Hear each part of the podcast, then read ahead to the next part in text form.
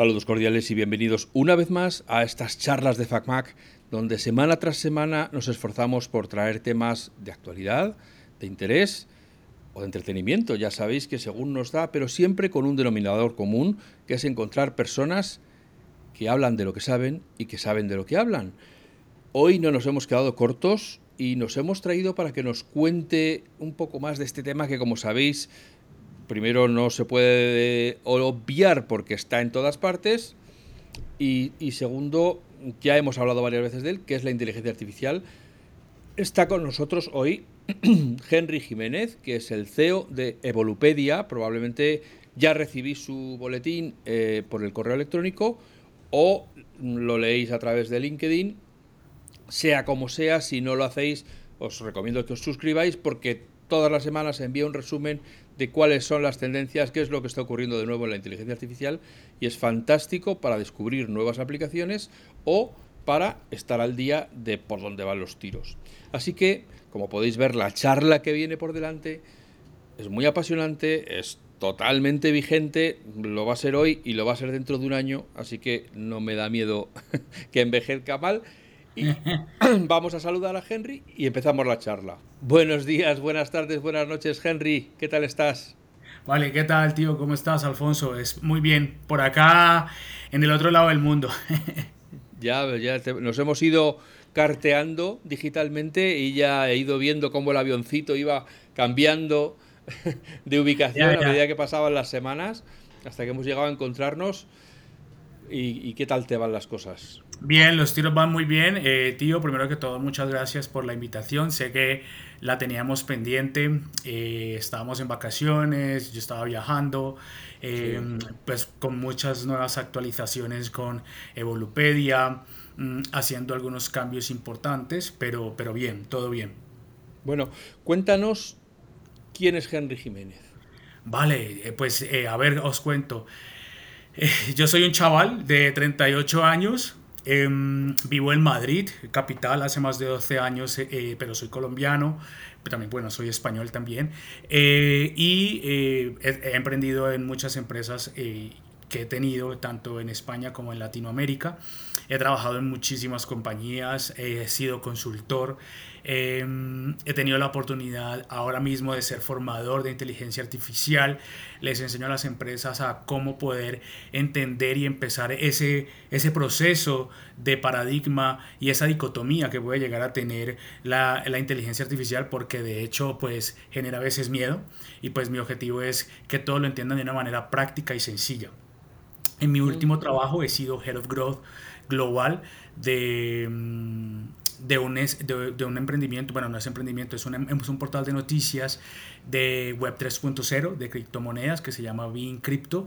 Gestionaba toda la, la, la, parte mundial, los 12 dominios para hacer crecer la plataforma como tal, y que de hecho me ha servido como inspiración para crear Evolupedia que de hecho es el objetivo que yo quiero llegar a ser lo que han hecho ellos. Ellos son uno de los tres más grandes del mundo, que tienen más de 250 empleados alrededor del mundo.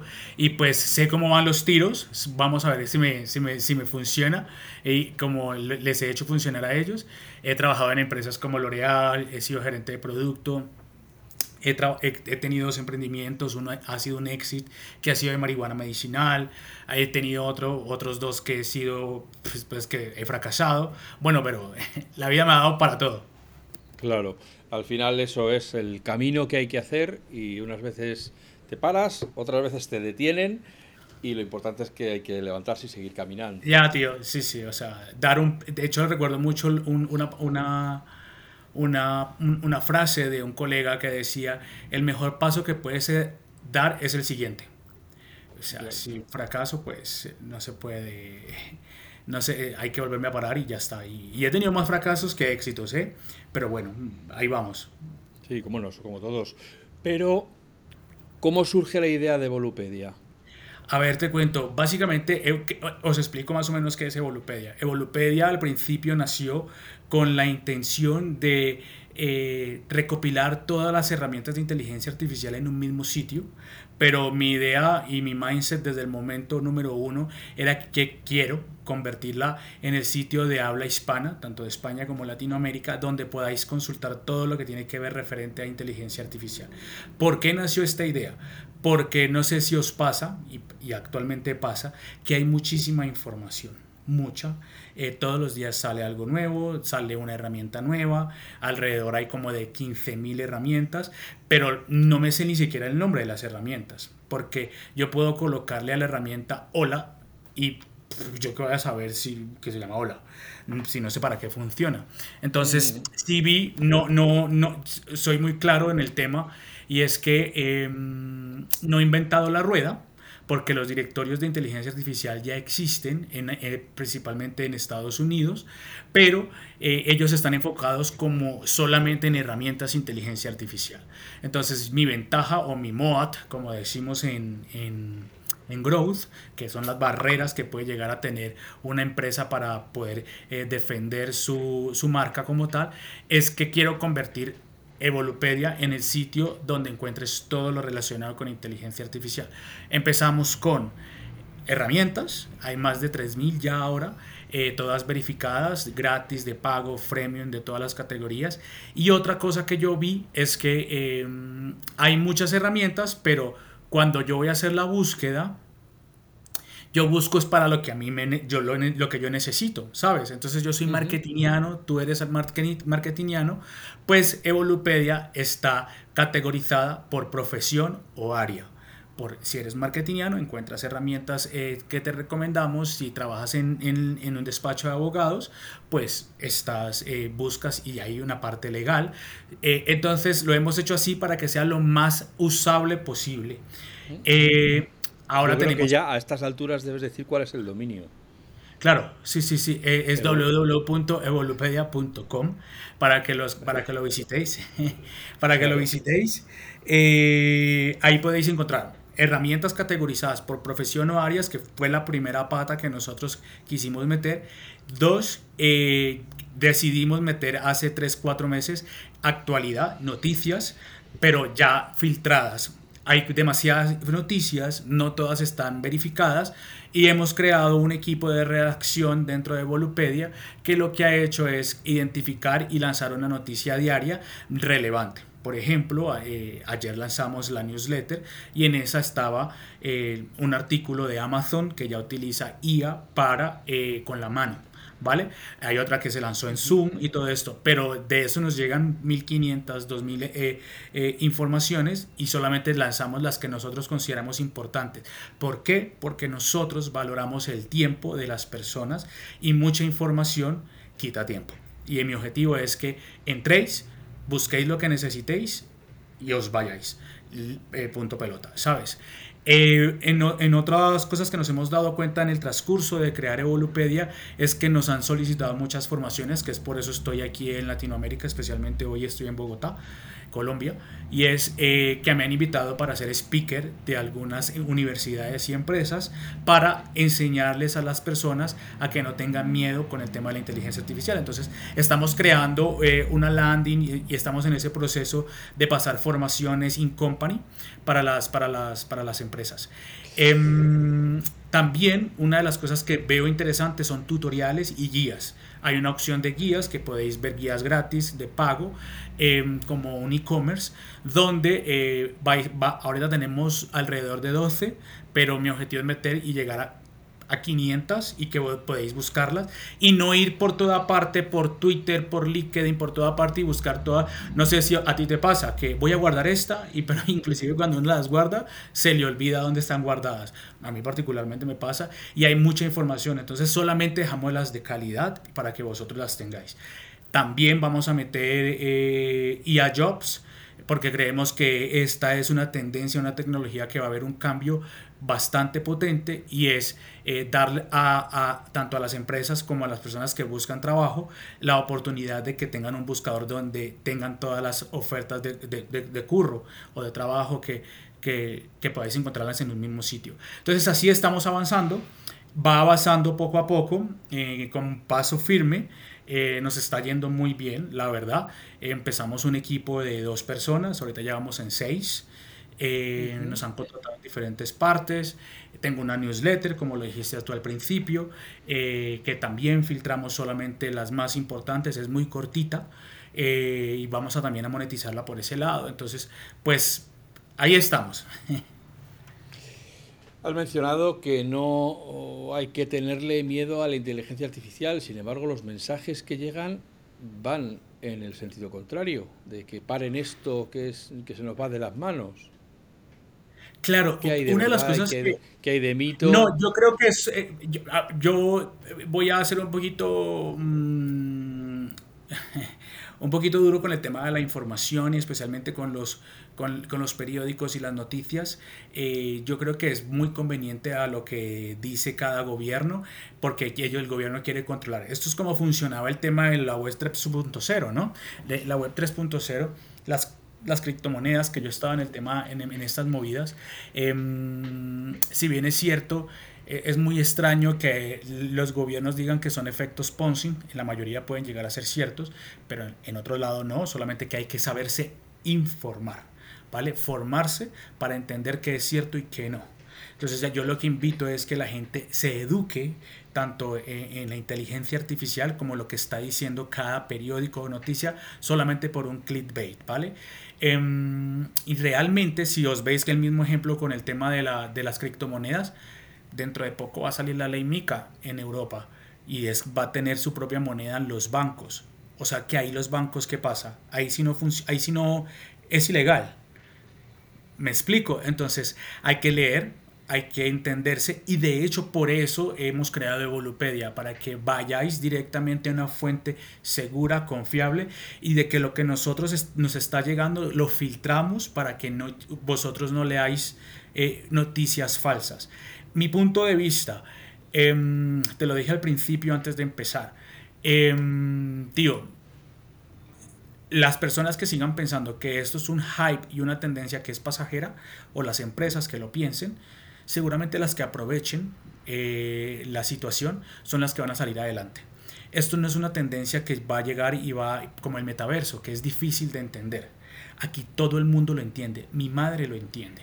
¿Vale? Mi madre, mi madre ha utilizado ChatGPT y cuando tú ya ves que una persona mayor, una persona que ya ah, me pregunta de qué va este tipo de tecnología, tú ya sabes que llega a sitios y a audiencias que son fáciles y, son, y que han entendido de qué va. Tú pregúntale a ella qué es metaverso. Ni de coña va a decir que sabe qué es. Entonces, desde ahí es donde yo empiezo a entender el mindset y el movimiento tan grande que puede llegar a tener la inteligencia artificial. Y en los que digan que, que, que, hay, que, hay, que hay que tenerle miedo, yo más bien los invito a que digan que hay que regularla. Sí, hay que tener ética y regulación porque también existe gente mala, ¿vale? O sea, como en todo. O sea, en, los bancos eh, hay hackers que tratan de sacar dinero a la gente. Pues aquí también. Por eso hay que estar informado. Sí, pero aquí, bueno, que es una... Eh, yo creo que es un ratón y un gato que se persiguen mutuamente porque por mucho que se regule a los malos no los van a cazar. Eso es. Que si te cazan te meten en la trena, pues bien, vale pero es muy difícil, yo creo, eso de la regulación. Es bastante complejo. yo, es bastante complejo. Claro, e-, es bastante complejo y entiendo, por ejemplo, Europa en este caso que trata de proteger los datos de las personas, que de hecho por eso San Alman, que es el, cofundador de OpenAI, que es lo que ha creado ChatGPT, ha hecho su ronda eh, eh, en este año visitando los países de Europa para, de hecho él lo dice también, hay que regularla y hay que tener ética sobre esto porque en un momento dado se nos sale de control. Bueno, Pero, es curioso que él diga que hay que tener ética cuando él ya ha vampirizado y ha rapiñado todos los datos. Yo ya los tengo, ahora ya podéis regular lo que queráis. Ya, macho. Sí, sí, sí. Es, lo que pasa con Meta, eh, tío. Es, lo que pasa con Facebook y cuando eh, Mark Zuckerberg tuvo que ir al Senado y le preguntaron que, eh, cómo monetizas. Y él dijo, es que no monetizo. Y entonces le preguntaron, ¿y cómo, hace, cómo gana dinero? Y contestó que con publicidad. Y todo el mundo como, sí, no me entero.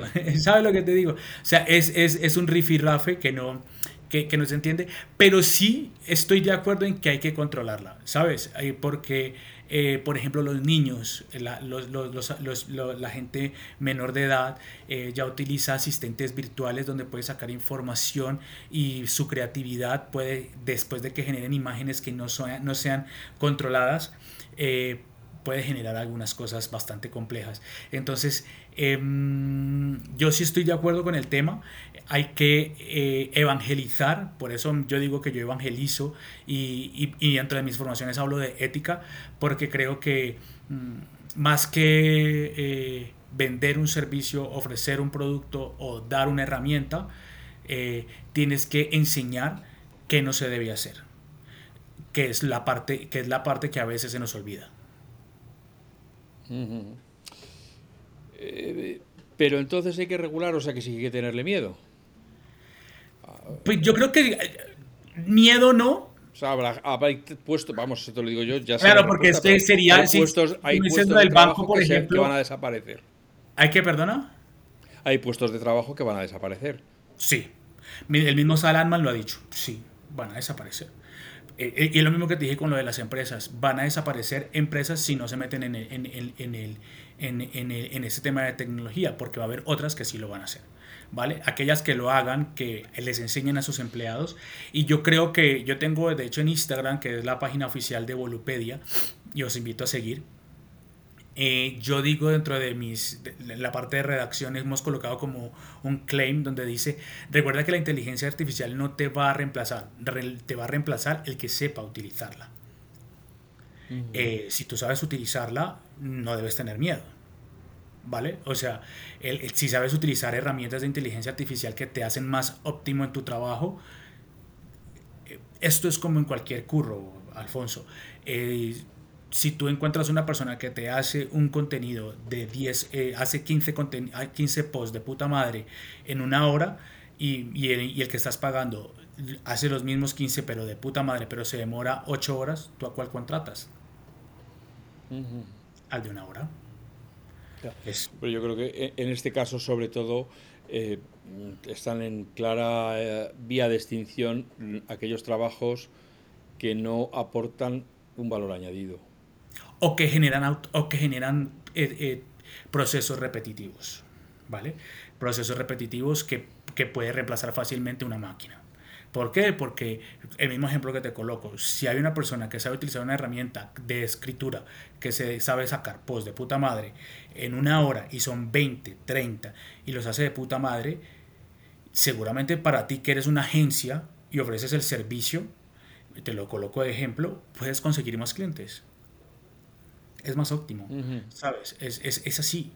Eh, aquella persona que sabe hacer automatizaciones o sabe hacer chatbots, eh, seguramente porque sabe entender cómo funciona, el que sabe hacer prompts, el que sabe preguntarle a ChatGPT, el que entiende de qué va eh, el 3.5, el 4, el que sabe utilizar eh, data analysis que anteriormente se llamaba code interpreter, el que sabe sacar toda esta información y si yo me demoro haciendo fórmulas en Excel, no estoy diciendo que lo voy a reemplazar, porque de hecho hay que tener pensamiento crítico. Es una cosa que se debe trabajar, el pensamiento crítico porque eh, vuelvo y digo, la inteligencia generativa, que es una de las, eh, una de las subsistemas que existe dentro de la inteligencia artificial, que está el machine learning, el deep learning y toda esta movida, eh, la inteligencia generativa, que es la que genera, por su nombre lo dice, crea, ejecuta, em, diseña, necesita del pensamiento crítico de la persona. Porque para yo crear un prompt que sea específico, detallado y que tenga las características, debo pensar que le tengo que preguntar para obtener ese output, que es lo que yo tengo. Si aquellas personas saben utilizarlo, van a tener una ventaja competitiva y eso es lo que enseño en alguna de mis formaciones para que entiendan que el pensamiento crítico es el que se tiene que trabajar. Eh, porque es el que se va a necesitar por lo menos en los próximos tres años. Ya hablaremos cuatro o cinco años, que es mientras va avanzando esto a ritmos salvajes, que exista una, una, inteligencia artificial de pensamiento crítico. Me lo estoy inventando, pero como podemos llegar a ese nivel, pero ahorita necesitamos es esto, ¿vale? Mm, ¿Y tú por dónde ves que va a llevar? O sea, es decir, yo creo que todos como tú decías, el hecho de que hasta las madres sepan qué es la inteligencia artificial o, les parezca familiar el término, indica que no se va a ir a ningún sitio próximamente. Parece probable que todos vamos a acabar incorporando la bueno ya la tenemos en los teléfonos móviles pero incluso en nuestra vida cotidiana va a acabar invadiendo eh, la inteligencia artificial todos los o no todos sé si todos pero muchos aspectos Mira, yo te, voy a, colocar un ejemplo hacia donde creo que va a llegar la inteligencia artificial y yo creo que ya está llegando. Por ejemplo, para mí me, em, es muy em, satisfactorio eh, que la inteligencia artificial se utilice para la medicina. ¿Vale? Por ejemplo, hace poco lancé un post donde decía que una persona que no puede hablar, o sea, que ha perdido el, habla, se le colocan sensores dentro de su cabeza para que puedan las neuronas a nivel de neurotransmisores hacerlo hablar. Es la hostia, ¿no? Es de puta madre. una persona que no podía caminar y ahorita puede caminar y le da la oportunidad, es la hostia, tío. O sea, es la puta, es la puta hostia. O sea, estás contando, ¿sabes?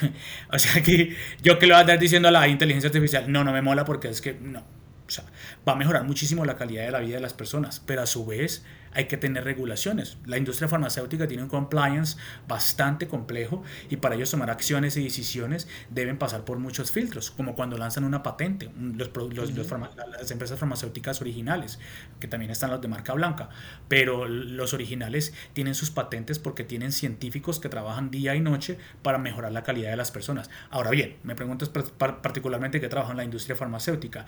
Entiendo que de hecho la industria farmacéutica genera enfermedades, ¿vale? Es el ejemplo más claro. Yo voy a apoyarte. No sé cuáles son los, las contraindicaciones. espera, que, eso que has dicho, eh, a más de uno le habrá de, de repente hecho bizquear le ha explotado algo dentro de la cabeza, como que las farmacéuticas crean enfermedades. Sí, claro, sí, tío, total. O sea, yo he trabajado en, la industria farmacéutica, no voy a decir los nombres de los laboratorios, pero eh, hay, hay, hay, hay, medicamentos que tienen que tener contraindicaciones, por ejemplo, los opioides. Los opioides mejoran mucho la calidad de vida para una persona que sufre cáncer. Pero hace poco salió en Netflix una serie que era La medicina de la muerte. ¿Por qué? Porque un laboratorio creó Oxycontin, ¿vale? Que es un medicamento que generó más de 500.000 muertes porque genera adicción. Esas son sus contraindicaciones. Y si no se saben controlar, pues así es, es el mismo ejemplo. Va a existir la inteligencia artificial, hay que controlarla y no quiero que pase lo que ha pasado con este medicamento, que después de que hay más de 500 mil muertes, pues ahí sí coloquen las regulaciones y todo lo que tiene que haber. Pero existe. O sea, eh, y así va a pasar con los dispositivos médicos si no se regula. Y, y, no te estoy diciendo que tengas miedo, hay que regularlo, hay que tener una ética para poder generar, pero la industria farmacéutica es una de las más poderosas y que tiene más lobby en el mundo. ¿Vale? Yo creo que con esto me van a vetar de alguna parte, pero no pasa nada. Estoy en Colombia, así que podéis hacerlo en España. pero, pero, pero es así, tío. O sea, lobbies son muy, muy fuertes. El, el, el, ser humano llega a esos niveles tan extremos. Mejoró tu calidad de vida, para, pero empeoró algún otro órgano. Pasa. Para el cáncer, ¿vale?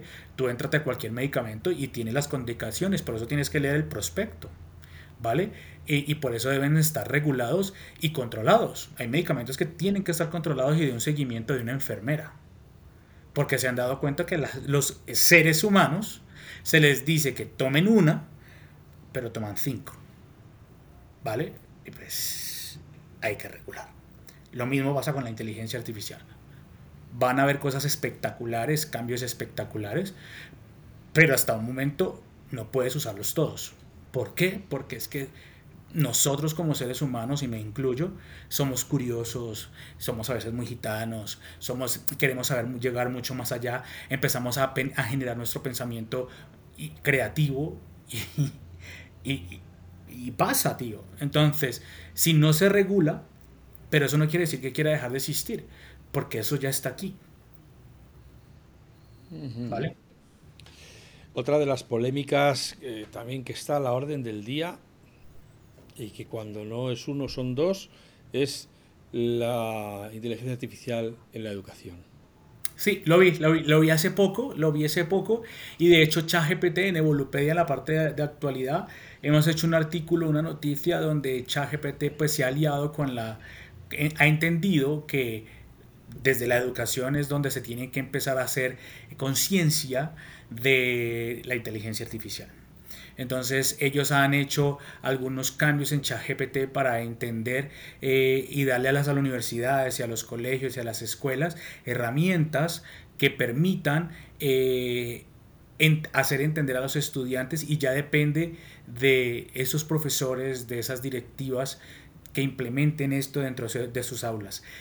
Aquí hay un tema que yo no sé si tú estás de acuerdo conmigo, pero yo siendo OpenAI, ChatGPT, creo las herramientas, las formaciones y las universidades no las toman, los directivos no las toman, ¿tú de quién crees que es la culpa que los estudiantes no lo tengan a mano? La universidad. No, no, Porque... aquí pues, he leído un titular en el que un profesor dice que ha vuelto al examen tradicional, es decir, de papel y boli, porque ya los exámenes electrónicos no tienen sentido porque los rellenan los alumnos con, con inteligencia artificial. Pero es válido. Ah, por ejemplo, me gusta. Lo leí, ¿eh? creo que lo leí también, y está muy bien.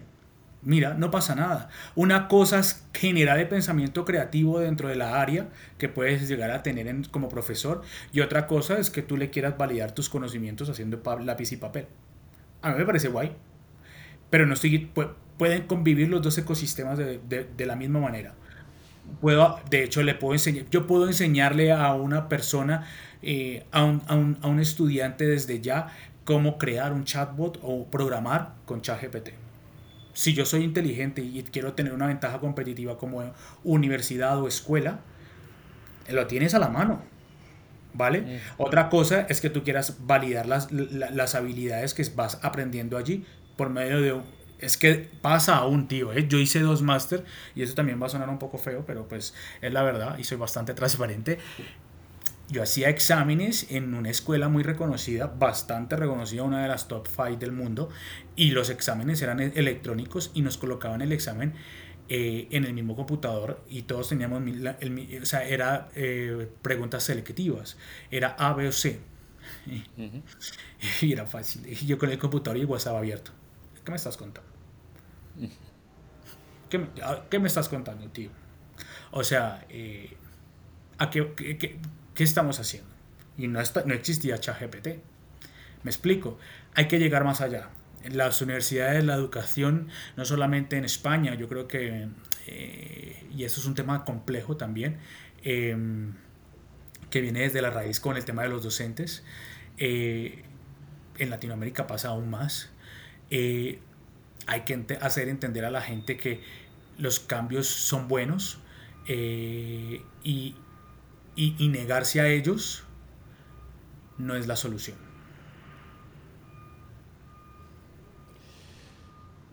Ah, ¿Será la inteligencia artificial una nueva brecha entre ricos y pobres? El rico que puede acceder a ella y que puede utilizarla y los pobres mm, que no tienen acceso a ella y por lo tanto se van a quedar con los trabajos peor remunerados, peor valorados, peor más rutinarios, más... Yo, yo, yo te, te la devuelvo con una pregunta para ver qué opinas tú y es, eh, ¿crees que la solución, y, lo estamos hablando hace poco, eh, es la educación? Porque el acceso a la educación debe ser algo que es para todos. En España es para todos, ¿vale? Eh, y todos van a tener las mismas oportunidades. De hecho, todos las tienen. Eh, si una escuela pública y una escuela privada tiene, y para eso pagamos impuestos y para caer subvenciones y todo esto, eh, porque una privada va a tener mejor acceso que una pública si estamos pagando subvenciones, estamos pagando impuestos. Eh, en Latinoamérica es más complejo el acceso a la educación, pero yo creo que esa es la respuesta, acceso a la educación, acceso a que todos podamos tener la, persona, la, la capacidad de entender que las nuevas tecnologías, esto pasa como con el Internet, ¿vale? El Internet... me acuerdo mucho cuando vivía yo en Colombia y, y, no sé si os pasaba hace como 15, 20 años atrás y era los minutos de los móviles, o sea, los datos eran para unos pocos y costaban 20 pavos, 20 euros, digamos. Ahorita no cuesta, ahorita un plan de, como antes, ahorita todo el mundo nos llama para ofrecernos 5 euros ilimitado. ¿Me explico? Pues es así, va a ser así. ¿Sabes lo que te digo? Entonces, eh, hacia esa, hacia esa, hacia esa tendencia vamos y todo el mundo va a tener acceso.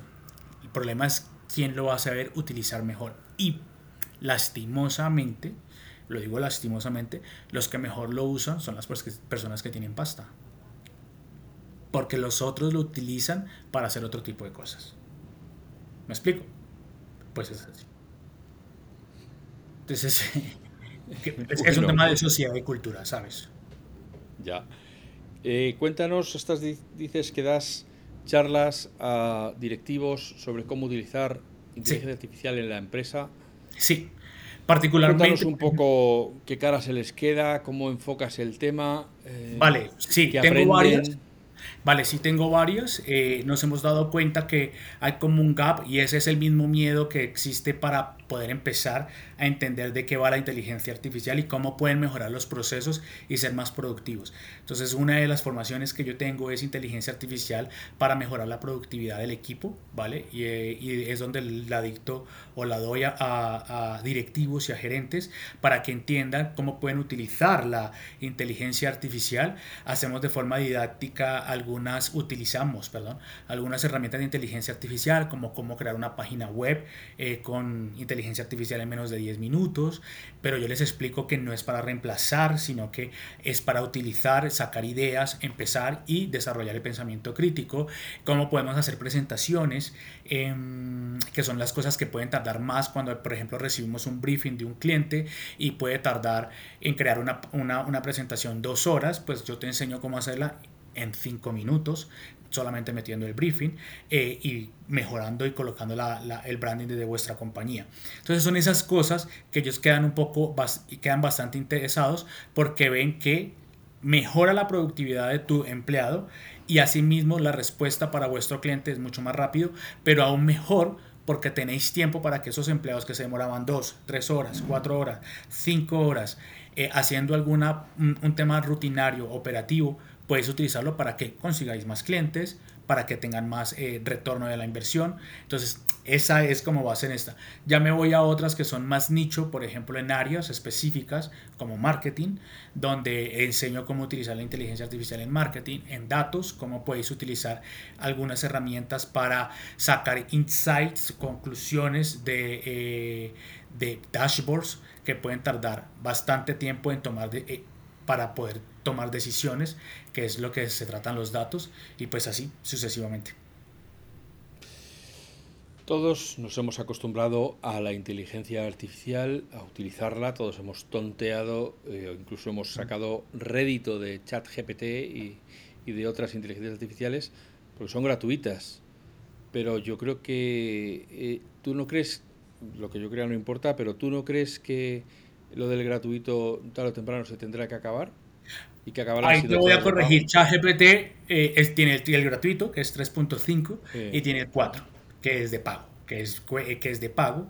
Y evidentemente la respuesta está en, el tipo de servicio que ofrece. El 3.5 solamente eh, tú le generas un prompt, que es un input y un output dentro de una pregunta que tú haces, y te la da más generalizada. Esa misma pregunta tú la haces en el 4.0 porque la tienen muchísimo más el fine, el fine tuning que le llaman ellos, es para que esa pregunta que tú le hagas o ese prompt sea mucho más específico basado en el historial que tú has tenido dentro de ChatGPT.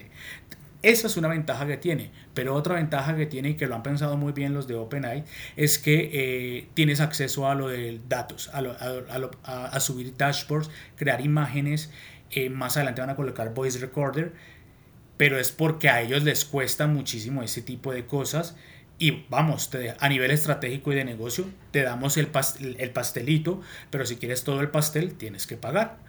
Es mucho mejor. Eh, y eso es lo que tiene que hacer la gente. La gente, yo sí soy un poco crítico con esto, y es, eh, no todo puede ser gratis, porque las, que, las cosas que son gratis particularmente tienen errores, ¿vale?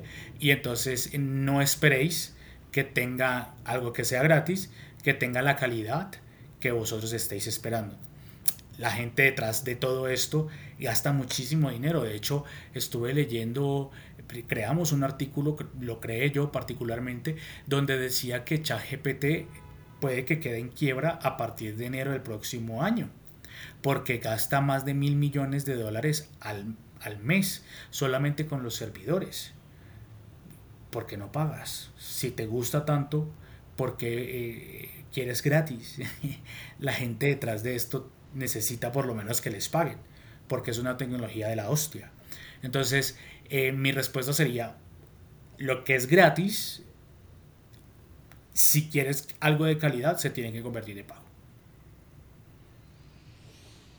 Yo creo que otro tema que nos falta por conversar aquí es, eh, bueno, ya lo has dicho tú antes, hay una proliferación de inteligencias artificiales generativas que también yo creo que tienen un poco desconcertado al usuario, al, como yo suelo decir, al transeúnte, ¿no? al, que pasa por ahí y le dicen, oye, ¿qué inteligencia artificial? A ver, ¿qué es esto? Uy, ¿cómo? Sí, pero es que además tienes el chat GPT, tienes Bard, tienes la que saque Amazon, cuando saque Apple, cuando todo el mundo tiene una inteligencia artificial que quiere que uses y, y tú tienes alguna, porque ChatGPT se ha quedado con la imaginación de la gente, o sea, tiene ese nombre. Y en el branding ya el top of mind de la gente. Yo utilizo ChatGPT. Ha conseguido entrar en la cabeza de la gente y igual que a las cremas de mano se las llaman Nivea, ya, o, al, pan de molde se le llama Bimbo, pues ya está. Eh, eh, a partir de ahora la inteligencia artificial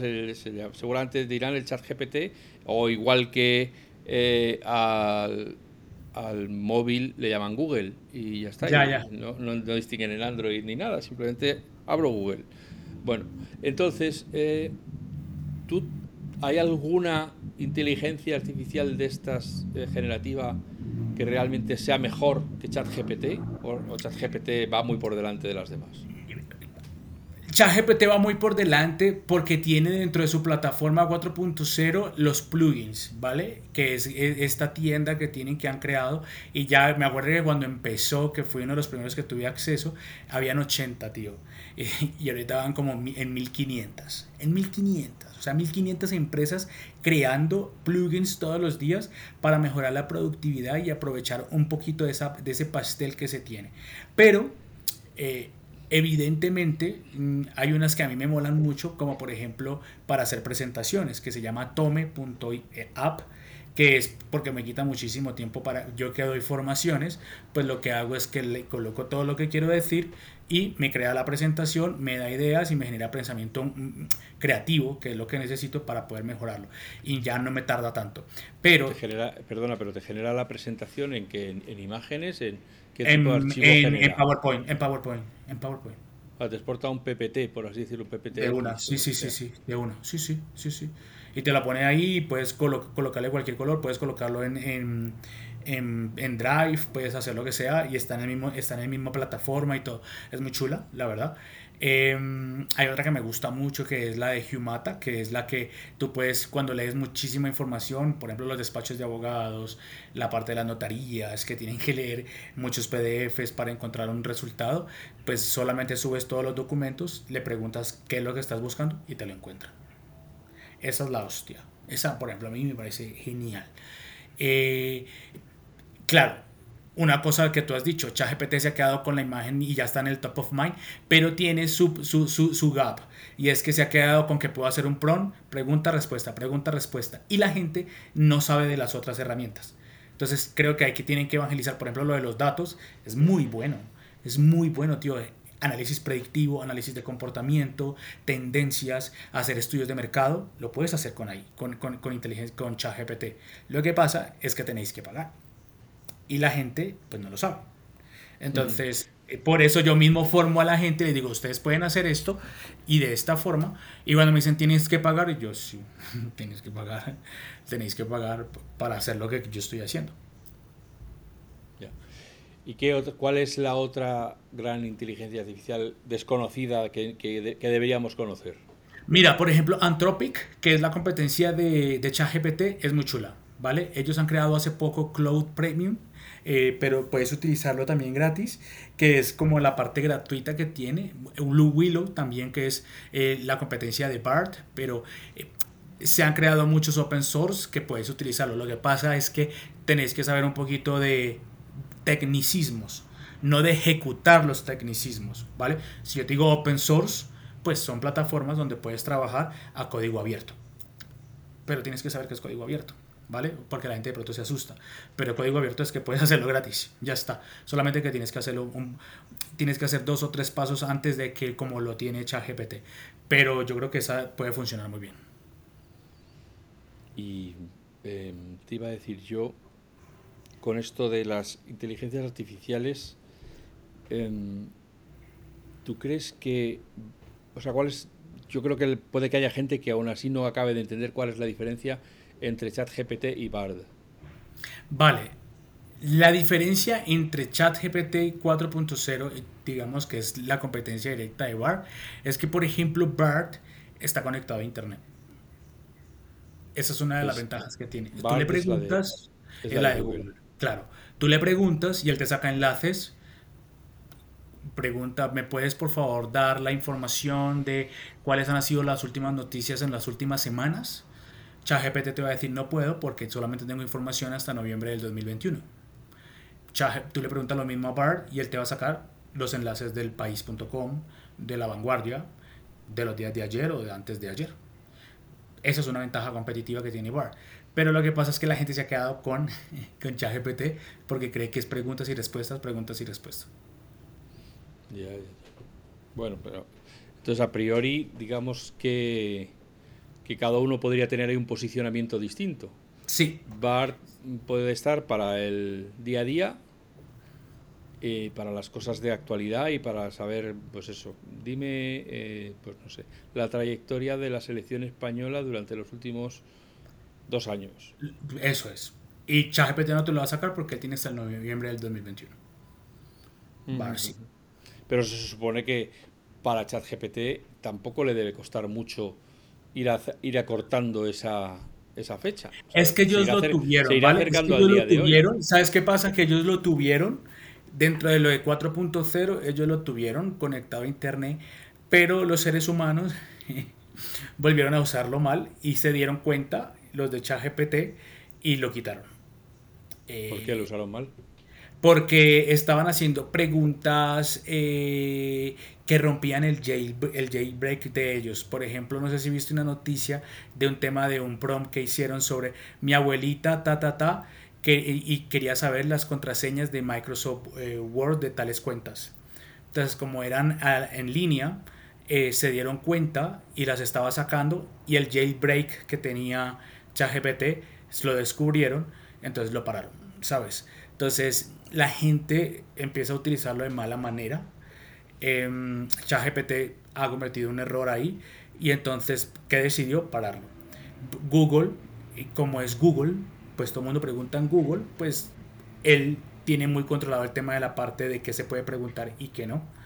Eh, y entonces son esos bugs que existen que pueden llegar a, a marcar la diferencia. Entonces ChatGPT 4 lo tenía y lo paró por eso, porque estaba dando información errónea, ¿vale? Información que no tenía y pues lo han parado.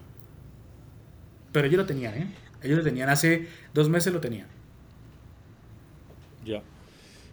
Es que es el gran problema de la inteligencia artificial, que si le preguntas algo de lo que tú no sepas, te puede colocar una trola eh, y te la comes, pero vamos, con patatas. Tengo un amigo, por cierto, tío, que por ejemplo, eh, si me está escuchando, Miguel, eh, él vive y él, es, él le gusta mucho la historia. Yo no soy tan fanático de la historia. Eh, entonces me dijo, eso está mal porque tienen que hacerle más, más fine tuning, que es como, tunearlo mucho más. Fino, Porque, porque, porque eh, yo le he preguntado cosas de historia y me está respondiendo mal y yo estoy segurísimo que es así. Está muy bien. ¿Ves? Pensamiento crítico. El tío dijo, eso está mal y es mentira.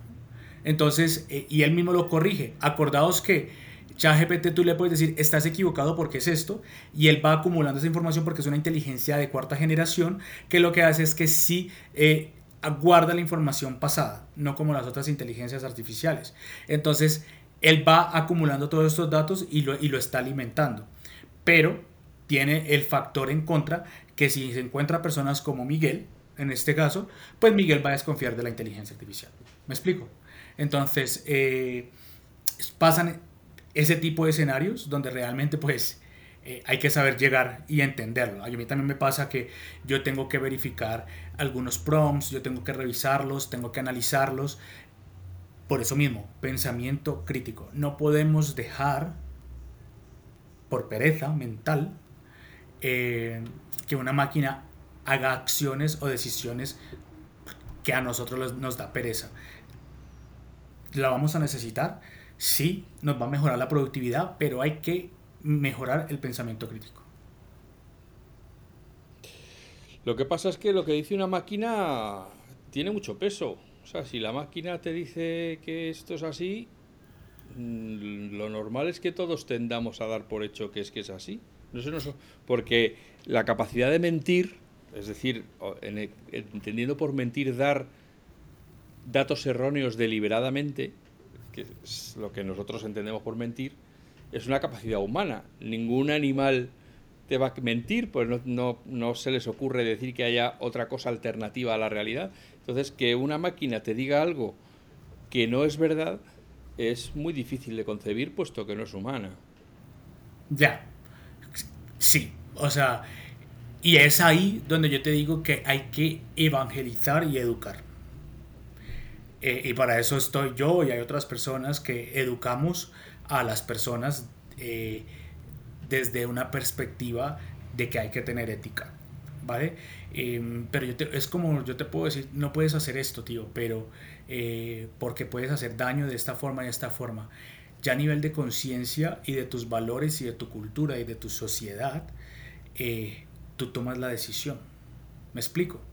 Por eso siempre hay personas, en el universo hay personas más buenas que malas pero yo no puedo hacer daño porque mis valores y mi ética y, mi, y, lo que me han enseñado eh, me han permitido entender que está mal. No es que me están prohibiendo, está mal. Está mal porque hago daño a otra persona, hago daño a otro ser humano. Si eso viene desde el tema educativo de familia. Ya. Bueno, amigas y amigos, pues aquí hemos tenido esta sesión esto para acá se ha parecido un partido de Roland Garros, donde yo le lanzaba la pelota y él me devolvía un mate. Eh, pero no, hemos estado hablando, tal y como yo le decía eh, antes de empezar a grabar, en un espacio de libertad para que, bueno, pues para que todos entendamos en lo que nos estamos metiendo, que no es trivial, pero tampoco es el apocalipsis, que son herramientas, al igual que los que utilizaban máquina de escribir se tuvieron que acostumbrar a utilizar ordenador y por mucho que se resistieran y dijeran que a ellos las máquinas de escribir les valía bien, al final no han tenido más remedio, el cambio se ha producido. Pues yo creo que estas de estas eh, tecnologías que han venido para cambiar la realidad como la conocemos, los entornos de trabajo, los entornos de producción, puede todavía no hemos llegado ahí, pero es posible que hasta los métodos, los, las formas de socialización, ya veremos a ver hasta dónde llega la, la realidad, la inteligencia artificial. Y, bueno, pues hemos tenido la inmensa suerte de que Henry Jiménez, el CEO de Volupedia, nos haya hecho este huequecillo en su, como habéis podido comprobar, eh, dilatada agenda, que es la que la mueve a lo largo de varios usos horarios ya ha sido, un poco complejo, ¿eh? Me lío un montón. La gente probablemente lo escucha y, les parece que lo grabamos ayer, no saben que las conversaciones hasta que llega el día de grabar a veces se alargan durante meses, ya. porque hay que ir encajando las agendas respectivas, como hemos dicho, las vacaciones, los viajes, los problemas, los, las diferencias horarias, etcétera. Y eh, bueno, pues lo bueno, lo bueno de perseverar es que al final llega el día y se graba. Ya, guay. Sí, ha, estado fenomenal, eh, tío. Alfonso, te agradezco muchísimo por la paciencia, porque venimos desde hace meses, ¿eh? Meses. Eh, pero bueno, aquí estamos. Hombre, yo si no fuera por mi paciencia no habría llegado FacMac a los 30 años, así que ya la tengo a prueba de bombas ya.